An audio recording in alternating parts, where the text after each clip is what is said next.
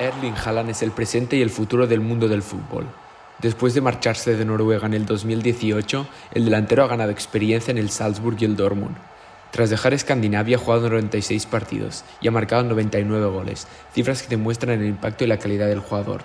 Líder de la selección y de un grande como el Borussia, con solo 21 años es considerado una de las perlas a tener en cuenta en los próximos años. Hoy, en Perdiendo el Norte, hablamos del cyborg noruego.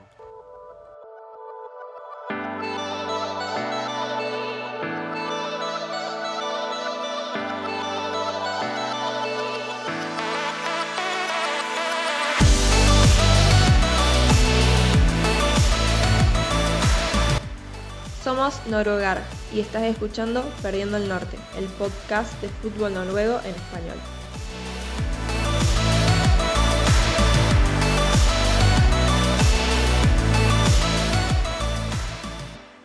Buenas a todos y bienvenidos a Perdiendo el Norte. Soy Ramón Villegeli, junto a mí está Federico Knudsen. ¿Qué tal, Federico? Hola, buenas tardes. Eh, bueno, además hoy estamos muy contentos, queremos introducir y pues queremos presentar a nuestro primer invitado del programa. Eh, se trata de Shark Gutiérrez, comunicador digital especializado en fútbol alemán. Bienvenido Shark, ¿qué tal? Un placer, chico. Un placer también, igualmente digo, de, tenerte aquí. Es todo un orgullo poder contar con, con tu presencia. Em, la razón por la que Shark está aquí, como habréis visto en el título del programa y escuchado en la introducción, que hemos hecho es para hablar de Erling Haaland, uno de los jugadores del momento, podríamos decir, uno de los mejores jugadores de la Bundesliga y uno de los grandes diamantes que hay en, el fútbol en el fútbol mundial. Así que me gustaría ya para empezar, para empezar este rondito que vamos a hacer, eh, preguntarte, Shark, y también a Federico, sobre si podemos hablar un poquito de las condiciones de Haaland. ¿Qué es, qué, qué es lo que creéis que le hace ser un jugador que domina tanto y que y que puede llegar a ser uno de los grandes y pelear por balones de oro y por muchos títulos. Yo creo que al margen de la condición física, que yo creo que es algo muy evidente y además algo muy común en los futbolistas nórdicos, yo creo que sobre todo la interpretación o la lectura para, a la hora de intervenir, porque no es un jugador que solo rompe el espacio, sino que también es un jugador que, hace por crear, o por lo menos por crear espacios para sus compañeros también. No es un futbolista sumamente egoísta, sino que también está, tiene una sinergia con, con, el resto de sus compañeros y eso yo creo que a día de hoy, al margen de individualidades, creo que esa individualidad mezclada con el colectivo hace que el, que el jugador eh, sea mucho más potente si cabe. Sí, yo creo, más o menos en la línea de lo que dice Shark, creo que es un futbolista muy completo. Eh, se me ha ocurrido quizás compararlo muy lejanamente con, con Ronaldo Nazario por el tema de que es un jugador muy completo, es muy físico, es muy técnico, habilidoso, eh, ni hablar que goleador adentro del área, asistidor, como dijo Shark, eh, es una vez que no, no, no sé qué decirte. Eh, es totalmente completo, tiene todo lo que necesita un futbolista de elite que quiere llegar a la cima, que quiere triunfar, y ya lo hemos visto. Está claro que su potencia física, su, su mentalidad, su, dominio de pelota, su control, su, manejo, su visión. Creo que no le falta nada o prácticamente nada a este chico y, realmente creo que tiene todo para, para, triunfar, más o menos como lo dijo Shark.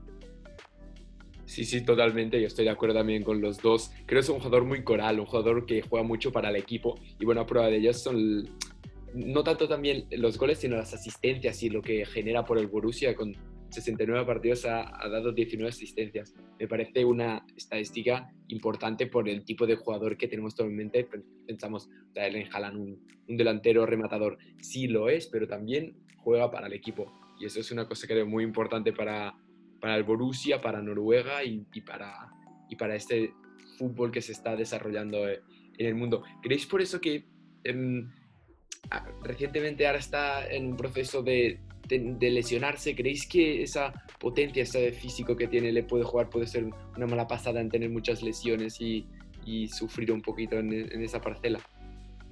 Bueno, yo creo que el contexto de un fútbol de alto ritmo creo que le exige mucho a nivel no solo mental, sino físico también, ¿no? Y evidentemente sobre todo Haaland lo que hace es tirar mucho de aceleración, ¿no? de, arrancar para romper fuera de juego, para romper al espacio y necesita esa aceleración de los primeros metros y eso le va a exigir mucho a nivel muscular, sobre todo en el tren inferior. ¿no?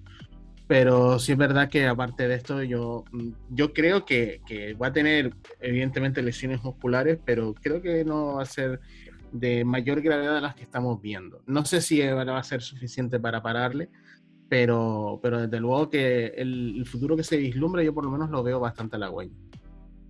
Yo creo, por un lado, eh, que sí puede llegar quizás a afectarlo en cierta medida esto de las ausencias, esto de perderse cuatro o cinco partidos al hilo, que también quizás es lógico por, el fútbol moderno, por cómo es esto de partido cada tres días, partido cada cuatro días, eh, semana de Champions, fin de Bundesliga, Copa, eh, todas las competiciones que tiene el fútbol actual, el fútbol moderno, eh, y creo que en cierta medida sí le puede llegar a afectar, pero era más o menos lo, que dijimos antes, que creemos que este chico tiene una mentalidad inmensa, muy fuerte, y que puede quizás anteponerse a esas situaciones, quizás de, una recaída psicológica al, estar lesionado, eh, si bien es cierto que ha estado, ha tenido bastantes padecimientos en estos últimos tiempos, ahora mismo, eh, como lo mencionaron anteriormente, está lesionado y se perdería en principio hasta 2022.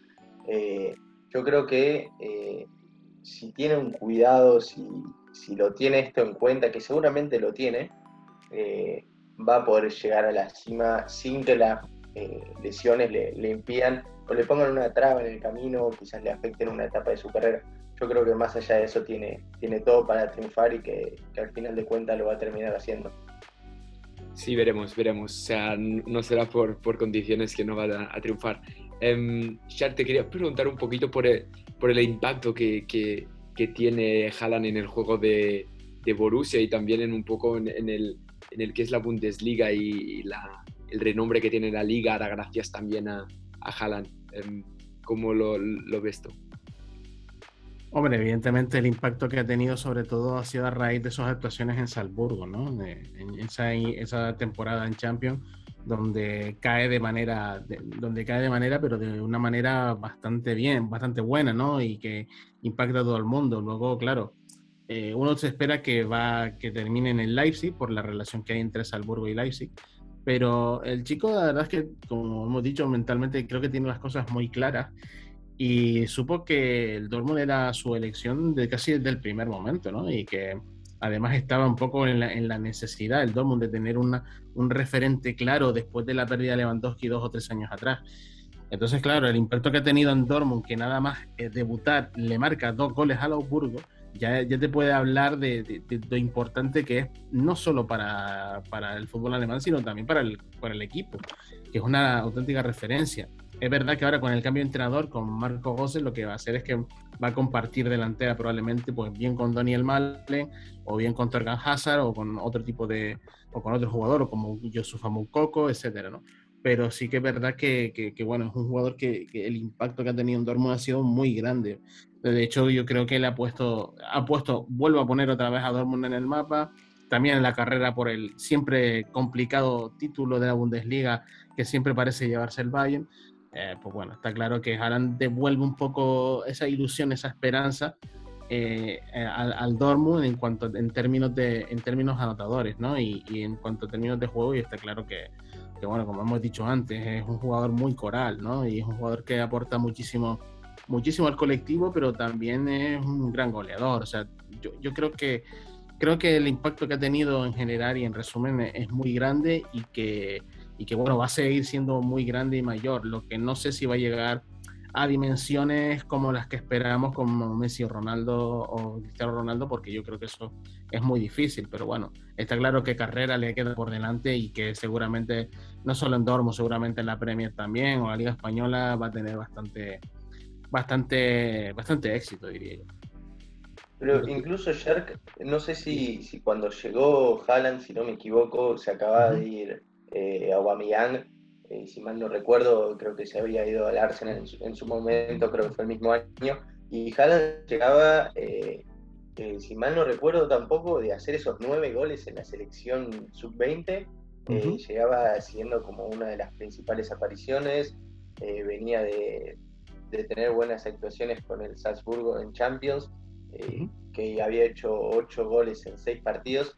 O sea, fue una pieza importante y por una suma, eh, un valor que quizás no fue tan elevado para la clase de jugador que, terminó siendo en su momento. No sé, en, eh, en el momento de la llegada de Haaland, si se esperaba que tuviera este impacto o no.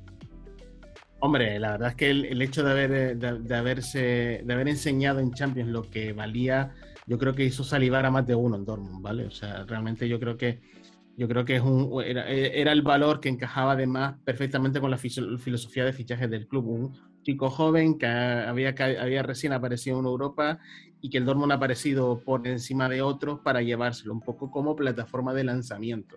Porque hay que darse cuenta que Holland lo que hizo es atraer mucho la atención de todos los clubes grandes. Porque evidentemente un jugador un, no, no hay muchos delanteros de este tipo y evidentemente el que resalta, y más en un contexto como el de Europa, eh, en, escenarios como Anfield, por ejemplo, pues evidentemente atraen muchísimo la atención de todo el mundo. Y el Dortmund fue bastante hábil al traerse, al traerse a Holland. Eh, creo que Aubameyang se va a esa misma temporada y él llega en invierno y entre medias estaba Paco Alcácer, que es un poco el que venden para traerse a Holland.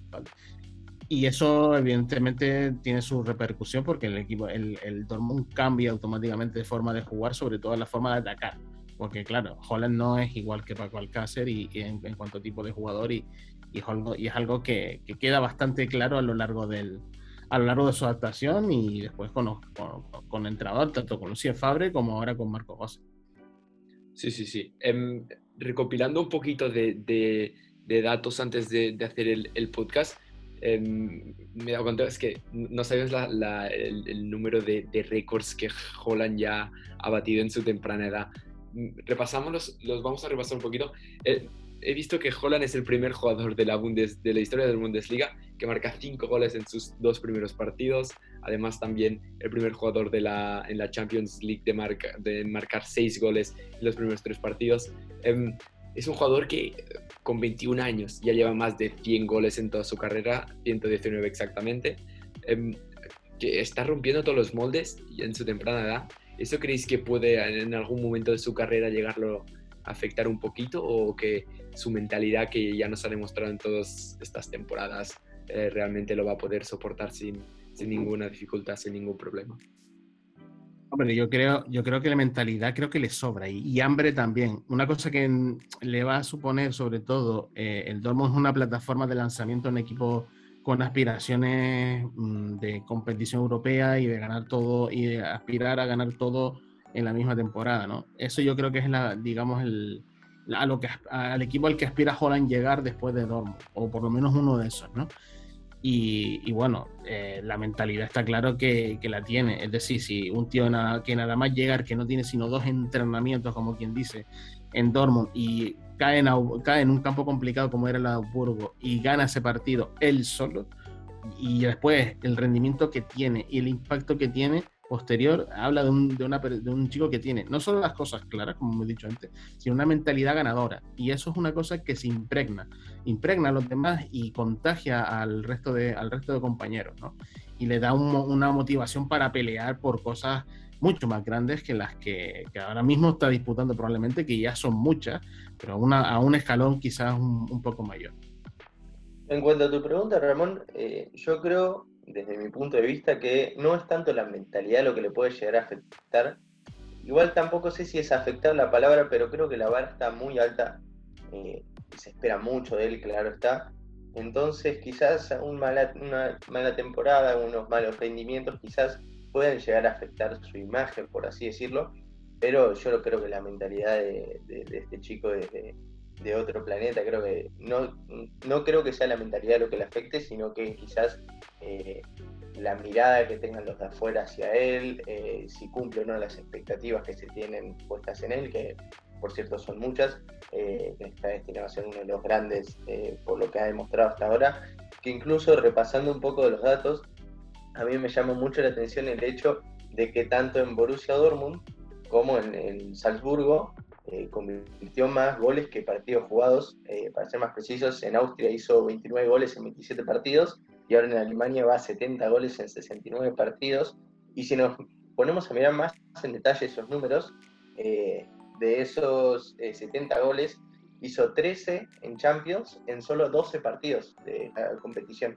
O sea, si nos ponemos a fijar, tiene eh, en casi todos, quitando un poco el molde, eh, tiene más goles que partidos, tanto en equipos como en las competiciones que ha disputado, y con tan solo 21 años que vos lo dijiste, es una cosa eh, de, otro planeta, la verdad.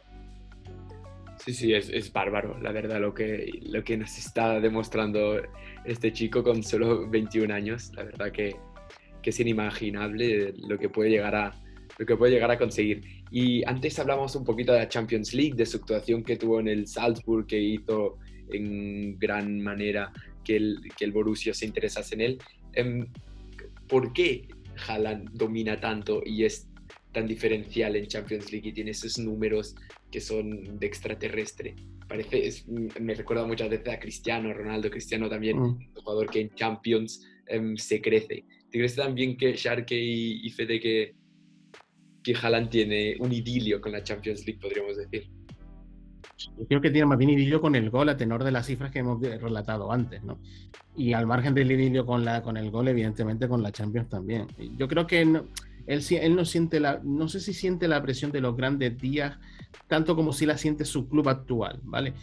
Que se entienda. Yo creo que él no la siente tanto como la siente el Borussia Dortmund.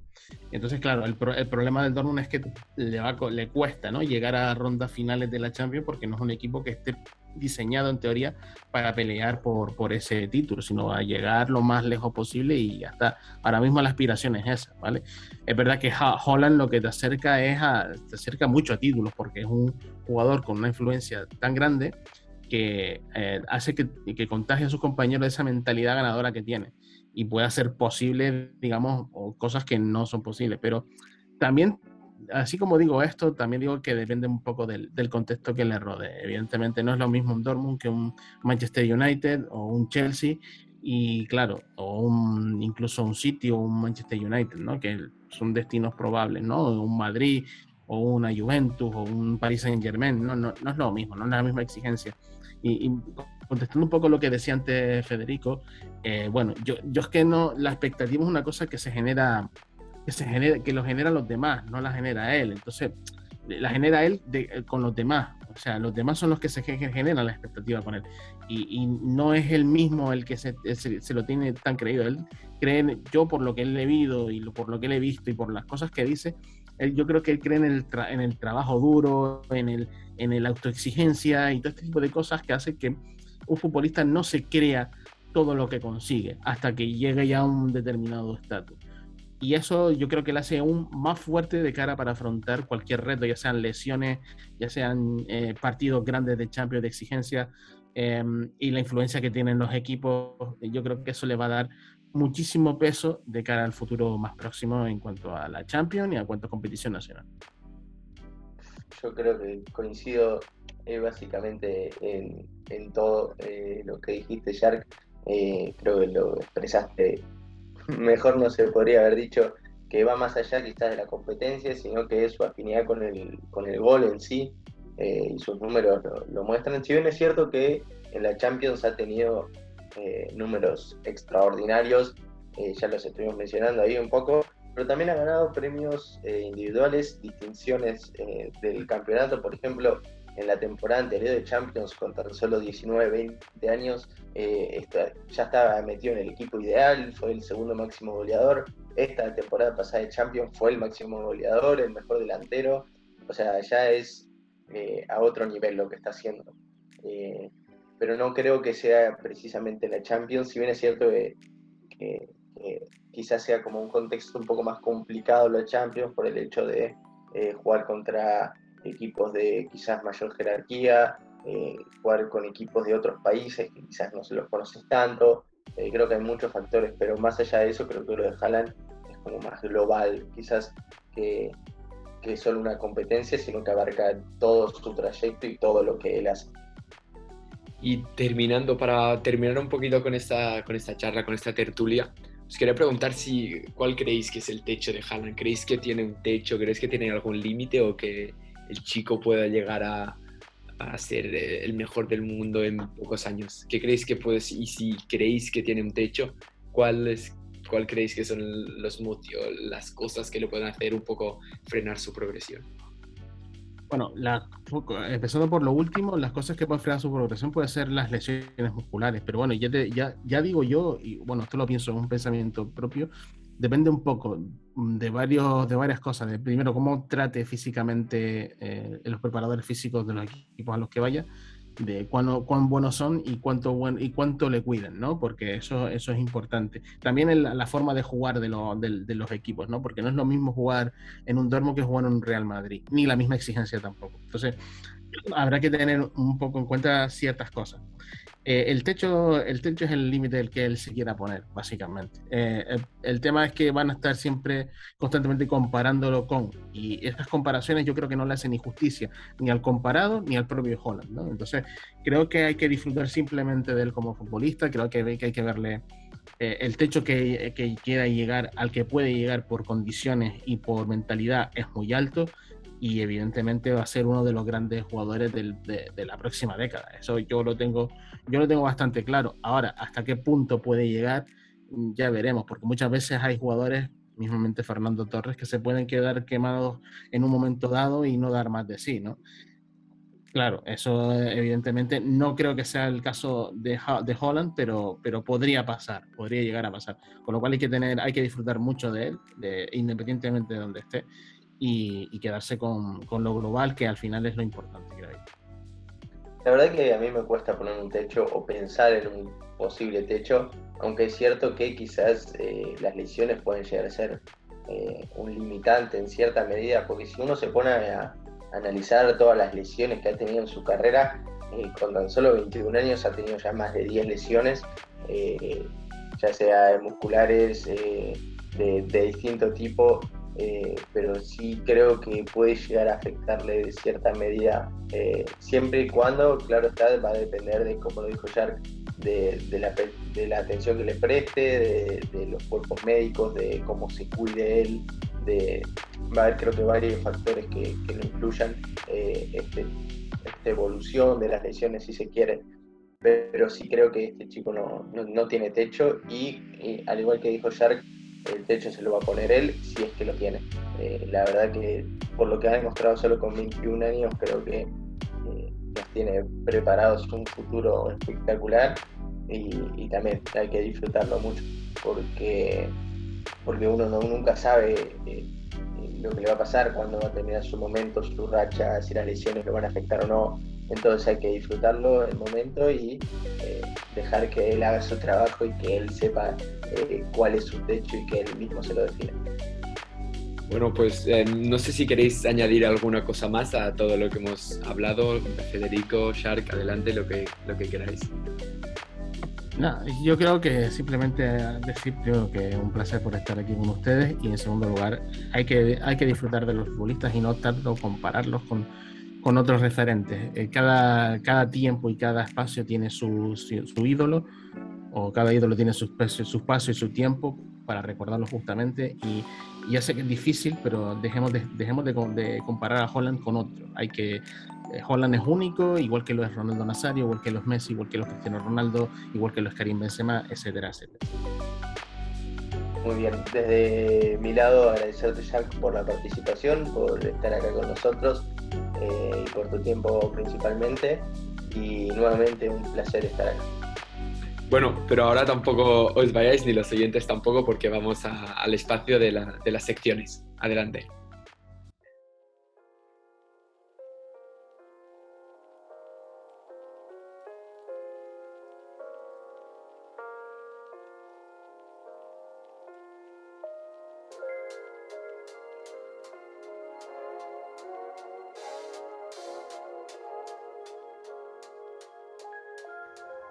Todo tiene su comienzo, y el de Halland estuvo en Bryn, una pequeña ciudad al sudoeste de Noruega.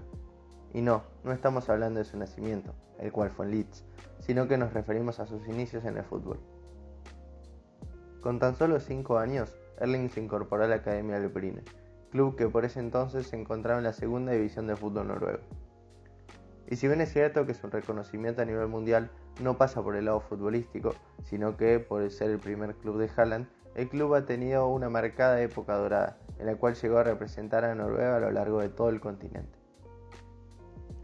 Tal es así que en las temporadas 81-82 y 83-84, Brine disputó la Copa de la UEFA, actualmente llamada Europa League. Sin embargo, su participación finalizó en etapas tempranas, ya que en ambas oportunidades cayó en los 32 avos de final. Pero a pesar de ello, su momento más glorioso llegó unos años más tarde, más precisamente en 1987, con la obtención de la Copa de Noruega, su único título hasta la actualidad. En aquella oportunidad, y tras vencer al Brand por 1-0, el club tocó por primera y única vez la gloria. Pero además, esa conquista lo volvió a poner en un sitio de privilegio a nivel continental, ya que le dio la posibilidad de disputar la Recopa de la UEFA. A pesar de la ilusión de llegar siendo campeones de Copa, el equipo fue eliminado en la ronda preliminar, sepultando así sus sueños de consagrarse una vez más. Claro está que el aspecto deportivo no es lo más destacado y reconocido del club, sino que su punto más notorio pasa por sus valores y su filosofía. Esta última asegura que el Brine disfrutará del fútbol, cultivará el talento y cosechará milagros. Cultivamos talento, el cual es el resultado de un trabajo minucioso, y a largo plazo nos dará la posibilidad de juntar pequeños y grandes milagros. Y claro está que Haaland es uno de esos milagros, y no precisamente uno pequeño. Pero de la cantera del club no solamente ha surgido Erling, sino que también su padre, Alfie Inge, quien fue vendido al Nottingham Forest, su primo de 17 años, Albert Haaland, quien actualmente defiende la camiseta del molde, club en el que precisamente es compañero de Magnus Grodem, otro de los futbolistas surgió de las inferiores del Brine.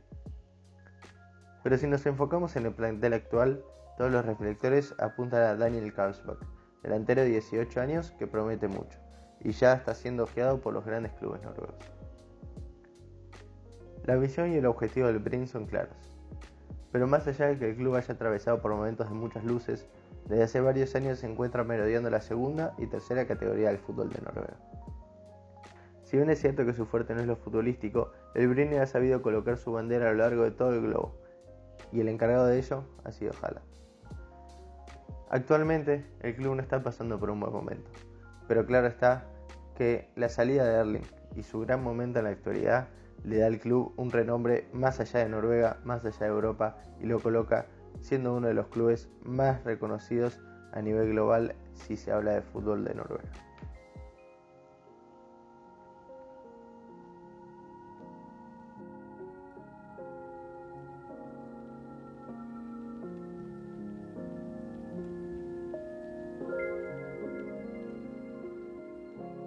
El podcast está disponible en Spotify, Evox y Anchor.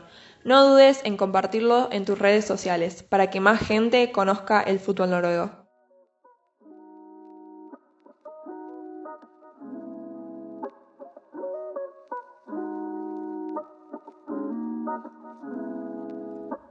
Haaland ha sido el tercer noruego nominado al Balón de Oro masculino. Después de su sensacional pasada temporada, el delantero escandinavo se ha colado entre los mejores jugadores del mundo e integra la lista de los 30 nominados al premio. Todo parece indicar que va a estar en la lista final y que no va a caer mucho más lejos del top 10. Posición más que merecidas que seguro que en los próximos años va a mejorar y quién sabe si puede terminar ganando el reconocimiento individual más importante del mundo. Pero ¿cuáles han sido los otros noruegos a lo largo de la historia que han estado nominados al premio? Hoy los repasamos. El primero fue Rune Bratseth en 1992. El líbero pasó la mayoría de su carrera en el Werder Bremen y ahí fue donde después de una gran temporada fue incluido en la lista de contendientes al Balón de Oro masculino. Tenía el sobrenombre de Elk, una especie de ciervo, y le llamaban así por su estatura, 1,93 m. Bratseth jugó 230 partidos con los alemanes donde marcó 12 goles. Antes había jugado 3 años en el Rosenborg. El defensor participó también en el Mundial del 94 con la selección noruega. En Bremen ganó dos títulos de la Bundesliga y en la temporada 1991-1992 consiguió la Recopa de Europa, un título de gran notoriedad en esa época, temporada que le valió la primera nominación al título. Pero Bratseth no se quedó ahí el año siguiente también se coló entre los mejores de Europa, después de otra gran campaña en Alemania. Después de retirarse, el libero también entrenó al Rosenborg en 2006. El segundo noruego nominado al galardón fue Ben Skammelsrud en 1997. Considerado uno de los mejores centrocampistas de la historia del país, jugó durante 11 temporadas en el Rosenborg, solo truncadas por el fichaje por el Bayern Leverkusen, aunque en medio de la temporada volvería a Trondheim. Skammelsrud ganó 11 títulos de la Liga Noruega consecutivos, además de tres copas. El medio formó parte de la mejor generación que ha pasado por el Rosenborg. Además, fue el capitán del equipo en las temporadas que jugaron en la Champions League. En, 2002 se retiró ya que Oge Hareide, el mismo entrenador que hay ahora en el Rosenborg, no quiso renovarle el contrato. Aunque si hablamos de nominados al Balón de Oro, tenemos que hablar de la única persona de Noruega en ganarlo, que fue Ada Hegerberg en 2018. La delantera del Olympique Lyonnais se llevó el galardón y se convirtió en la primera mujer en conseguirlo. En esa gala, pronunció un discurso sobre la importancia del premio para el desarrollo del fútbol femenino. Hegerberg ha sido la delantera de, un Lyon que en cuatro años, de 2015 a 2019, ganó cuatro tripletes, lo que las coronó como uno de los mejores equipos de la historia.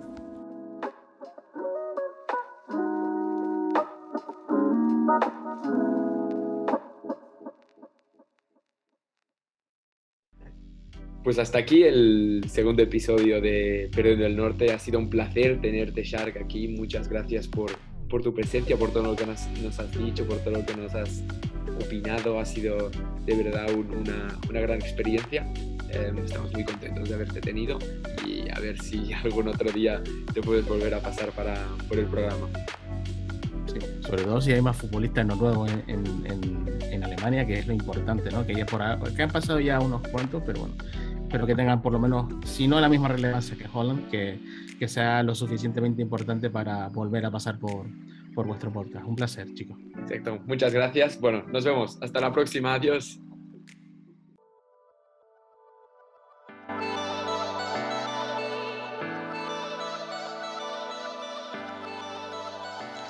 Muchas gracias por escuchar Perdiendo el Norte. Volveremos en breve con más. Recordá seguirnos en nuestras redes sociales arroba noruegada.